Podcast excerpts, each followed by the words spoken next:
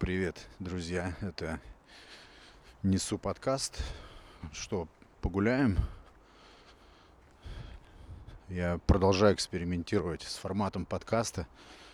И возникла идея просто прогуляться и пообщаться.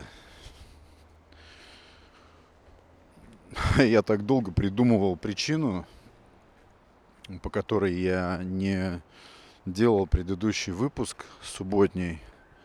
Я вот честно даже не могу сказать объективно в чем дело. Я как-то осмысленно, осознанно.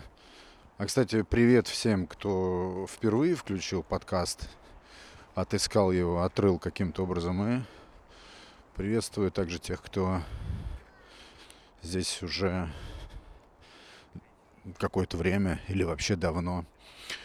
И я даже не смог для себя обозначить причину, почему я пропустил э, эпизод спустя, ну, спустя, получается, ну, больше, чем год бесперебойных публикаций. Это точно не по причине того, что не хватает идей, не хватает тем, их как раз много, или может быть даже через чур много, потому, ну, потому что списки идей и наброски, наметки, которые я делаю постоянно, этот список пополняется, и с этим проблем нет вообще. И остановился я на том, что я не буду особо копаться в причинах этого пропуска эпизода.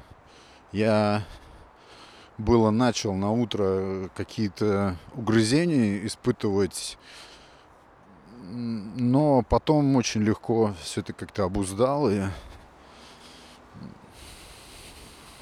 иногда для того, чтобы что-то более пристально разглядеть, нужно чуть-чуть отойти в сторону, сделать как бы пол шажка назад. И тогда ты, может быть, может, увидишь какие-нибудь новые стороны или чуть-чуть покритикуешь старые. Ну, то есть немножечко отстраниться от рутины от постоянного каждодневного делания. Вот, я думаю, в этом причина. И огромное спасибо всем слушателям, слушательницам, которые оказались обеспокоены тем, что выпуска эпизода не было в субботу. Это и приятно, и опять же немножечко породило во мне какое-то ощущение ну, не вины, но ответственности, потому что, ну, это все-таки было отклонение от нормы. Плюс, да, мне как-то было интересно посмотреть за ощущениями своими, каково это будет отклониться слегка от курса, посмотреть, ну, какие-то вызовет у меня эмоции. Ну, потому что, да, творческий процесс, он все равно подразумевает дисциплину обязательно, но и, наверное, расслабляться себе тоже нужно давать. Хочу рассказать случай, обычный бытовой, это буквально свежие события сегодняшнего дня. Меня остановили на дороге ГАИ – я не люблю почему-то называть их ГИБДД, ГАИ по старинке. И такой интересный эпизод разыгрался. Знаете, бывает такое, произойдет какое-то событие небольшое, но его смысл как-то и значение тебе открываются с какой-то отсрочкой чуть позже. У меня это обычно по вечерам происходит. Я прогоняю события за день, кручу, верчу, смотрю, перебираю их, что к чему отнести, плюсы, минусы. Ну, такой микро разбор, подведение итогов. И вот сейчас, когда вечер наступил, я почему-то стал пристально смотреть на этот случай с гаишниками, как на какой-то чудесный, какой-то какой-то подарок, что ли, для меня. Я вот так расценил. В общем, остановили, остановили они меня там по причине какой-то формальной. Это был центр пересечения Тверской улицы с Тверским бульваром. И, ну, там, естественно, повышенное внимание, плюс обстановка такая. В общем, останавливают. Я в таких ситуациях последнее время, годы, наверное, оказываюсь редко. И раньше был... Сейчас будет история в истории, наверное. Раньше было у меня очень много опыта общения с сотрудниками. Я искренне, а что здесь греха таить, я крайне отрицательно всегда относился почему-то подобного рода служивым людям на дорогах особенно. Иногда, конечно, с иронией, иногда с шутками, но э, внутри, вот именно по душе, я всегда испытывал к ним неприязнь. Это отдельная история, наверное, не для этого эпизода, не для этой, не для идеи этого эпизода подкаста. А сейчас я очень редко оказываюсь в таких ситуациях, и я решил отнестись к этому как к новому какому-то интересному упражнению, просто посмотреть, понаблюдать, что как будет. Грязный номер остановили, остановили. Проверяют документы, как обычно, традиционно вот эти подозрительные взгляды. Ведь эти люди, которые стоят на дороге, они э, психологи. Через них проходит огромное количество людей. Люди тоже с достаточно богатым опытом, и они сканируют часто очень довольно эффективно сканируют людей – и я уже отвык от этого визуального контакта, но я смотрел доброжелательно, спокойно, проверяйте, да я поеду дальше по своим делам. Он смотрит на права, смотрит мне в лицо, опять на права, опять мне в лицо, вглядывается. Я вспомнил это неприятное ощущение, когда тебя в чем-то подозревают, ты ни в чем не виноват, ты знаешь это, но на всякий случай э, тебе неприятно, ты как бы не смущен, но ты не хочешь, чтобы тебя подозревали. Прям очень сильно не хочешь, чтобы тебя подозревали. Вот на этом я себя словил. У меня много было ситуаций в жизни, э, связанных с э, с законом, с, связанных с тесным взаимодействием с людьми, представляющими закон. Поэтому какие-то старые файлы, старые какие-то ощущения во мне освежились. Но я ждал, на самом деле, момента, пока мне отдадут документы, просто у меня все в порядке. А, выпишите там какой-то штраф за, формальный за грязный номер, там что еще. И все. Но что-то не то. Они сначала один смотрит, еще раз говорю, да, мне в лицо, потом на фото на правах. И подождите. Ну ладно, я сижу в машине, слушаю подкаст. Кстати, очень интересный подкаст. Я забыл, как он называется. А, надо будет каким-то образом эту ссылочку где-то повесить. Очень интересно. Ребята занимаются тем, что читают сказки. Ну ладно, не об этом. Ушли. А, ушел гаишник. И потом возвращается вместе со своим коллегой.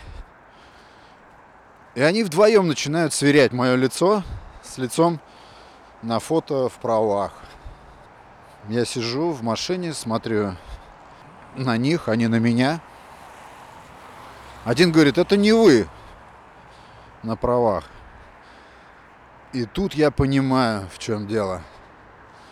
А дело все в том, что права у меня 2014 года, а в 2014 году я представлял из себя совершенно другого человека. Это, был, это была совершенно другая фигура, другое лицо, вообще другой я. И тогда я улыбнулся им и понял, в чем дело. Ну, это не называется удивлением, это называется какое-то оцепенение, что ли. Но совсем не часто такие ситуации у них происходят. Я им говорю, я понял. Ребят, вот в чем дело. Просто а, за последние годы я избавился от почти 30 килограмм. И как бы это ну, не казалось нереально для вас, но это совершенно другое лицо. И, но это я. Один из них сразу поверил, сразу увидел, уловил вот эту идентичность между фото на между мной на фотографии на правах и мной, вот он перед ним который. А второй продолжал подозрительно смотреть. Он не верил. Я говорю, ребят, сейчас я вам покажу фотографии свои до и после. Но сам я, конечно, был очень рад тому, что такая ситуация случилась. Но на самом деле это для меня был огромный показатель. Потому что я уже, в общем-то, привык к тому, что я стал очень сильно другим за 3-4 последних года. Совсем другим. Мне-то это привычно, но когда люди сопоставляют фотографии старые с э, текущим моим видом, то, то это очень большая разница. Очень большая разница. Я обрадовался. Я стал листать фотографии в галерее у себя в телефоне, чтобы отыскать э, хотя бы какую-то картинку из прошлого, из того, чтобы они увидели, что это я. И, а, а тот, который сразу поверил мне, он начал говорить, вы как-то нереально помолодели. О, мне так было приятно. Я слышал таких э, мнений в свой адрес очень много, и, наверное, просто уже привык, и у меня не вызывало это, не вызвалось сегодня уже этого никакого восторга или там приступа самодовольства. Просто было очень забавно. И я отыскал эти фотографии, показал. Они, поверь, они были очень сильно удивлены, особенно э, вот тот, который мне поверил первым. Потому что второй, э, он, его коллега, он не собирался на это никак вестись. Он прям до последнего э, шептался с вот тем своим партнером, коллегой, действительно ли стоит э, верить всему этому. И после того, как я уже собрался уезжать, тот вот, который, ну, назовем его легковерный, да, гаишник, он пришел ко мне еще раз и стал расспрашивать меня, а как же так случилось? Ну, как же вам удалось так э, измениться, помолодеть? Он прям повторял это слово. Я говорю, дружище, это ведь очень э, большая история, это большое, большое дело, это не, не месяц-два, это, то есть это серьезные подходы. Я я смотрю на него, да, он, ну, у нас почти не бывает встроенных поджарых гаишников, я не знаю таких прецедентов, что-то не помню. В основном это пышные ребята. И вот он как раз из таких. Я говорю, ну, во-первых, я когда-то давным-давно перестал пить пиво. Э, я отыскал, увидел в этом самое вот, что ни на есть зло, которое меня портит, ломает мне жизнь, превращает меня в безобразного человека. Он стоял удивленно смотрел, я сидел за рулем. И, ну, такую небольшую лекцию, ну, не душную, короткую, но емкую лекцию прочитал. Потом говорю, всевозможные хлебобулочные изделия, фанатом которых я был, тоже я вычеркнул как не то что бесполезное, а как, не, как что-то убивающее меня. Ну и шах и мат, как мы тут любим, сахар. Сахар. Я говорю, я отказался от сахара. Получается, уже 4, 4 года назад, да. Он на меня смотрел такими ошалелыми глазами. Я говорю, вот такие дела. И, ну, то есть, я, надеюсь, ответил на ваш вопрос. Он такой говорит, да, спасибо большое. Это удивительно, это удивительно. Э, хорошего вам дня, счастливого пути. Я говорю, ну да, и вам. Вот такая вот история сегодня, которая случай, который дает еще раз э, понять, дает, создает уверенность в том, что необходимо э, телесно трансформироваться обязательно, следить за собой, потому что не должно быть запущенности телесной, не должно быть. Это, это плохой признак. Мы обязательно должны работать с собой, мы обязательно должны требовать себя, потому что нет, не существует никакой системы извне, которая бы нас контролировала. Есть только наши внутренние я, наши внутренние правила, которые мы сами себе создаем. Они-то нас и трансформируют. А вот уже формировать эти правила, отбирать из них лучшие, самые для себя эффективные, это и есть основа самосовершенствования. О, вот это я подзагнул, конечно. Хороший такой, спокойный, щадящий морозец. Светит луна сквозь серые свинцовые облака. И Останкинская башня. Почему-то, когда я вижу Останкинскую башню, значит, это для меня значит, что все хорошо.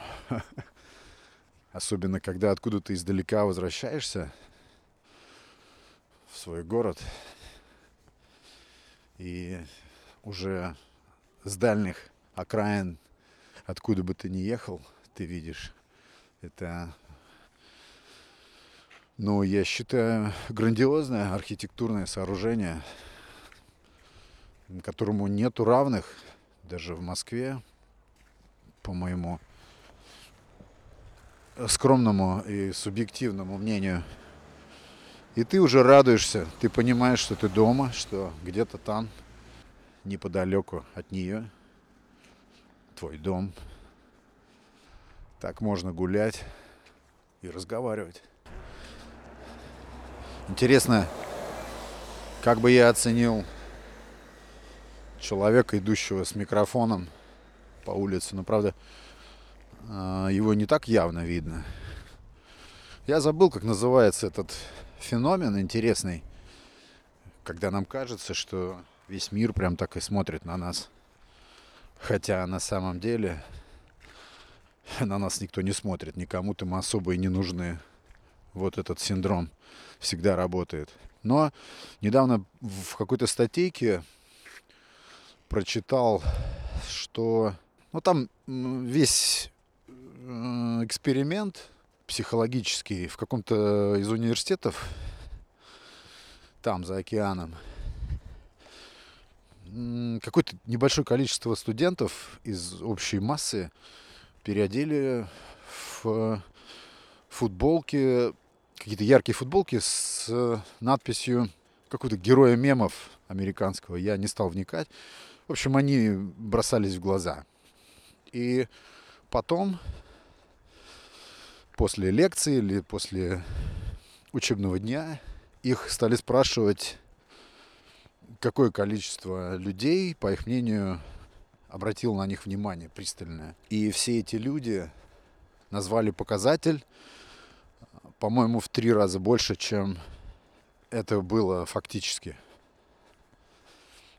Ну, построено исследование было таким образом, что все регистрировалось. То есть каждый акт внимания был зафиксирован исследователями. Все были там участниками этого эксперимента, все они были вовлечены в подсчет этой статистики. Это я к тому, что никто особо на нас внимания не обращает. А такое ощущение, что ну прям только на нас все и смотрят вокруг. Вы что-нибудь слышали когда-нибудь про культуру отмены? Я последние несколько дней очень как-то усиленно размышляю на тему вот этой культуры отмены. Это, ну, по большому счету, это бойкот. Традиция это или стихия. Я вообще считаю, что это явление стихийное. Вроде бы как пришло с Запада к нам. И заключается оно в том, что человек или, ну, скорее всего, чаще всего это какая-то известная персона, если в его риторике вдруг люди, допустим, с аудиториями, люди, к которым прислушиваются, лидеры мнений, если вдруг они допускают какую-то неполиткорректность или дискриминацию, или, может быть, ну, какой-то оска... вырабают, выраб... выражают какое-то оскорбительное отношение, вероятно, к какой-нибудь социальной группе, то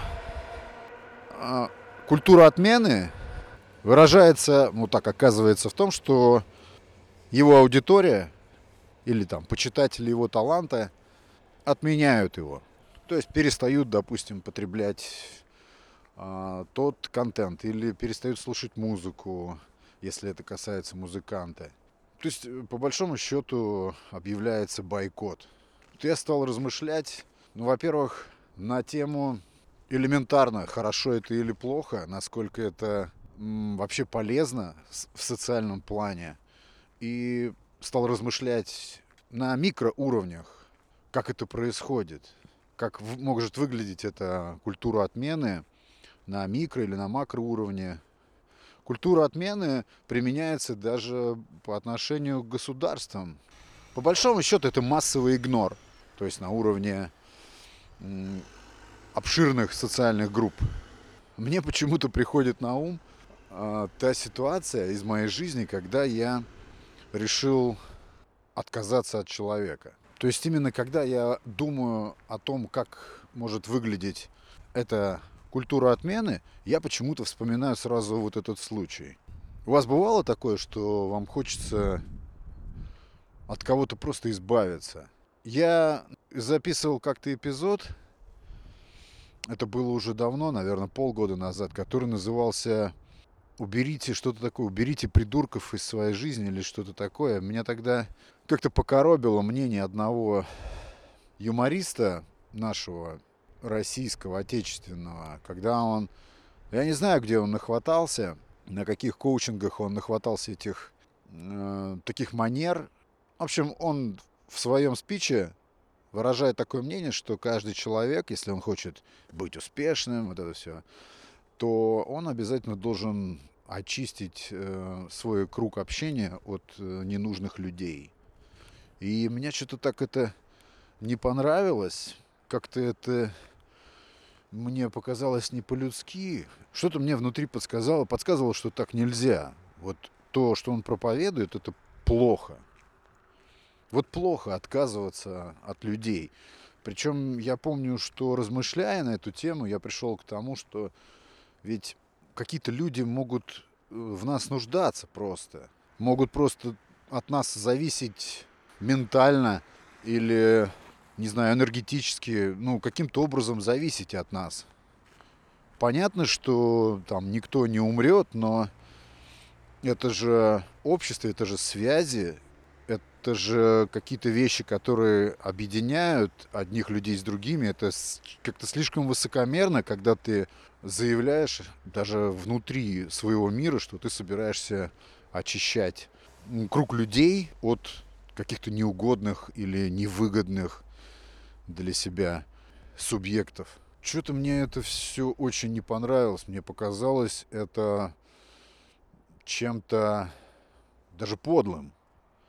Но вот когда я в эти дни сегодня рассуждал о культуре отмены, о вот этом бойкотировании, я почему-то увидел в этом что-то природно правильное, как ни странно, что-то стихийно, верное и как будто это, знаете, что-то естественное, отказ. Я проанализировал тогда, что меня связывает с этим человеком. Да, это был сухой анализ. И, конечно, я пришел, вернее, не конечно, а я пришел к тому, то есть результатом анализа было то, что этот человек питается мной. Просто буквально питается мной. Это не обмен. Наше общение с ним, наш контакт это не обмен. Это просто его подпитка от меня. Но долгие годы, допустим, мне казалось, что в этом нет ничего, что я должен был бы осудить или как-то отфильтровать. То есть от меня не убудет. Так я размышлял. Но потом я не знаю, в какой момент я проявил э, себя как такого прагматика. Я не могу это отследить момент, но я решил отказаться от этого человека. Планомерно, настойчиво, активно отказаться. Я помню, что меня преследовали какие-то угрызения. Мне было непонятно, почему я так действую. Но я интуитивно продолжал действовать именно так. То есть я основывал э, свои действия или бездействия именно на том, что на том анализе, который я провел наших взаимоотношений. Я понимал, что у нас абсолютно нет никаких общих интересов. Абсолютно никаких общих интересов. Э, наше общение всегда строилось на том, что я не могу сказать, что этот человек там вампир. Знаете, да, как иногда говорят, вампиризм. Нет, такого нет, но я и не сторонник также поиска бесконечно каких-то продуктивных взаимоотношений или контактов. Это бред, я считаю, нет. Но здесь все сводилось именно к тому, что если мы общаемся с этим человеком, то мы обязательно говорим о том, что интересно ему. Только. Потому что если я вдруг заведу разговор или подниму тему, которая интересна мне, то я увижу на лице безразличие мгновенно. Это, знаете, так неприятно, наверное, знаете. Ну, просто когда твои интересы не поддерживаются. Это можно какое-то время терпеть, но нельзя терпеть всегда. Это очень странно вообще продолжать такое общение. Это называется игра в одни ворота. Вот так это было. И причем эта игра в одни ворота почему-то требовала, требовала всегда от меня какой-то активности, вот это той же самой способности дослушать, выслушивать, давать какие-то советы, где-то там шефствовать иногда. Прямо говоря, я абс- абсолютно не, не получал от такого взаимодействия ничего. Вот, это причины, по которым я решил отказаться. И это единственный, наверное, а, эпизод в моей жизни, когда я отказался от человека, ну вот если я беру сейчас э, за тему, за главную линию нарратива текущего, именно культуру отмены, да, то на микроуровне, то есть не на уровне каких-то крупных, обширных социальных групп, а вот просто на уровне человека и его окружения. Это был единственный случай, когда я активно проявил инициативу, отказавшись контактировать и общаться с человеком. Может быть, это был даже эксперимент. Я сейчас не помню. Сейчас уже прошло много времени. Как вы вообще относитесь к такому? Приходилось ли вам отменять людей? И какова моральная сторона а, у этой темы? У меня никаких угрызений совести, особенно вот сейчас, уже абсолютно нет. И вот это, кстати, очень хороший показатель, как бы индикатор полезности. Если проходит какое-то время, и ты не испытываешь как-то ну, нужды в человеке, то, очевидно, эта связь была бесполезной. Наверное, так. Я посчитал, что эта связь абсолютно точно бесполезна для меня. Все-таки интереснее взаимодействие с людьми, когда идет обмен. Обмен идеями, обмен эмоциями. Но обмен, чтобы, чтобы предполагалось, что ты что-то даешь и что-то получаешь, пусть, пусть в разных, в разном соотношении, пусть, пусть ты, больше даешь или больше получаешь, но обязательно должен быть обмен. Но это опять же философский момент, вопрос требующий размышлений, каких-то рассуждений. Иногда, наверное, это отмены, это культура отмены очень полезна. Мне кажется, мне кажется, что истоки этого феномена, этого явления где-то, как я люблю почему-то все время рассуждать, истоки находятся в тех временах, когда наши предки жили еще в племенах. Вот оттуда все это идет. Когда, наверное, человек просто бесполезен в племени, когда он просто балласт – да, это цинично, когда его пребывание в составе племени уже не рассматривается как необходимое, и его просто исключают. Поэтому, мне кажется, такое общественное порицание, оно очень естественное, очень полезное, действенное. И к тому же это отрезвляет, я думаю. Очень многих людей, особенно людей с большим охватом, с большими аудиториями. Этих людей очень часто заносит. Они э, находятся на высоких каких-то трибунах, и с этих трибун просто-напросто часто очень позволяют себе говорить вещи запредельные, заблуждаются. И тогда уже, я думаю, что нет ничего более естественного и действенного в этом случае, чем просто отказ, отмена этих людей. Это я имею в виду уже в макромасштабе.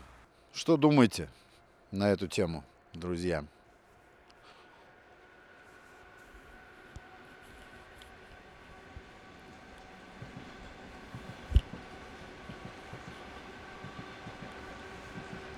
Все, друзья, поезд уходит. Спасибо вам большое за прослушивание 186 эпизода. Если будет желание непреодолимое, то сообщите, как вам такой формат подкаста прогулочный в сравнении с классическими выпусками «Несу подкаст». Любому фидбэку буду рад. Вот такие мысли были на сегодня, такие истории и такие размышления. Ну все, не болейте, будьте здоровы. Это был Александр Наухов и несу подкаст. Пока.